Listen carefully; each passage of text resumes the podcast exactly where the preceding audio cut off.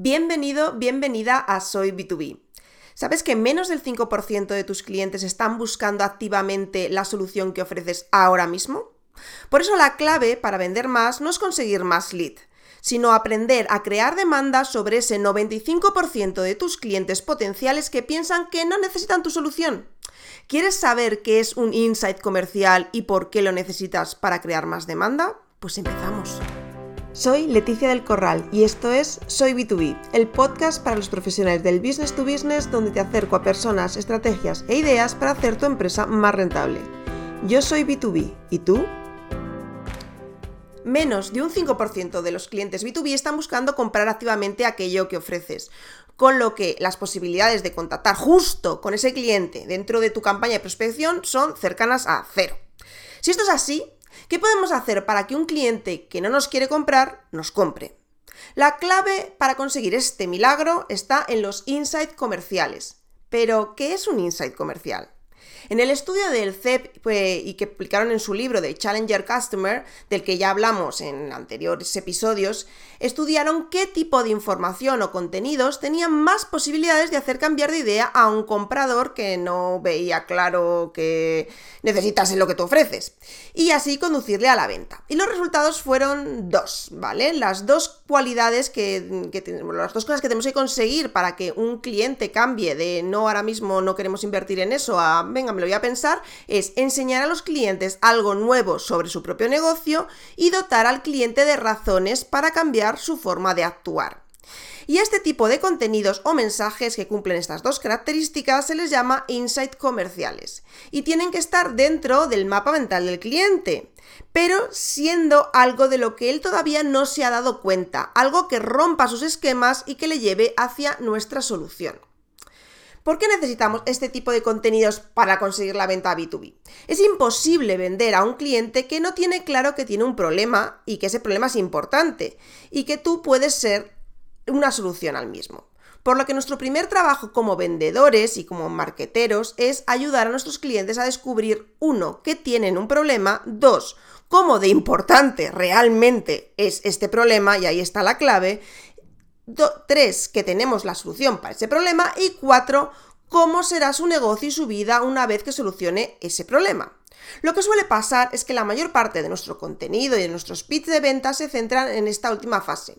¿Cómo será tu negocio y tu vida una vez que solucionemos ese problema? Y nos saltamos las tres anteriores. Nos olvidamos que el objetivo principal de nuestro contenido y de nuestros mensajes de marketing tiene que ser conseguir que el cliente pase de sus creencias actuales, de que no tiene, que aunque tenga ese problema no pasa nada, a una nueva forma de pensar que incluya la importancia real que tiene el problema que nosotros solucionamos. Pero esto no es fácil, porque necesitamos entender dos cosas. La primera, en qué somos buenos, cuál es nuestra diferenciación e impacto de nuestra solución en nuestros clientes. Y la segunda, ese impacto, qué beneficio real e importante tiene para nuestros clientes que ellos no están teniendo en cuenta. Y esta segunda es la parte compleja, porque nuestro cliente no es idiota, sabe que tiene ese problema, solo que ese problema ahora mismo no es su prioridad, no le parece suficientemente importante. Así que necesitamos entender cuáles son sus prioridades ahora mismo y ver cómo nuestra solución tiene un impacto sobre ellas. Y este impacto tiene que ser diferente al de la competencia, porque si no, estamos otra vez en la commodity. Entonces, ¿cómo creamos este insight comercial? Bueno, pues para hacer este un buen insight hay dos pasos muy importantes. Primero, que del que ya hemos hablado, entender cuál es la diferenciación como empresa. Y segundo, entender cómo esa diferenciación impacta en el día a día del cliente. Para el primer paso, que es cómo vamos a, conseguir entender cuál es nuestra diferenciación, eh, lo que tenemos que hacer o lo que yo recomiendo que hagáis es reunir a todos vuestros departamentos de ventas, marketing técnico, postventa, eh, por supuesto la parte de dirección y respondáis a estas preguntas juntos. ¿En qué sois buenos? ¿En qué sois únicos y valiosos? Y de esas cualidades en las que somos únicos y valiosos, ¿cuáles son más difíciles de copiar y más sustentables en el tiempo? Una vez que tenemos esto claro, y tenemos claro cuáles son esas cualidades, vamos a ver la segunda fase, que es cómo impactar esa diferenciación en nuestro cliente. Para ello, de nuevo, con nuestro equipo, tenemos que eh, entender... Eh, estas preguntas, ¿no? Responder a estas preguntas. La primera es, de esa lista de cualidades únicas y sustentables, ¿cuáles están siendo subestimadas por nuestros clientes? La segunda, ¿qué no entienden realmente nuestro cliente de estas cualidades que hace que los subestime?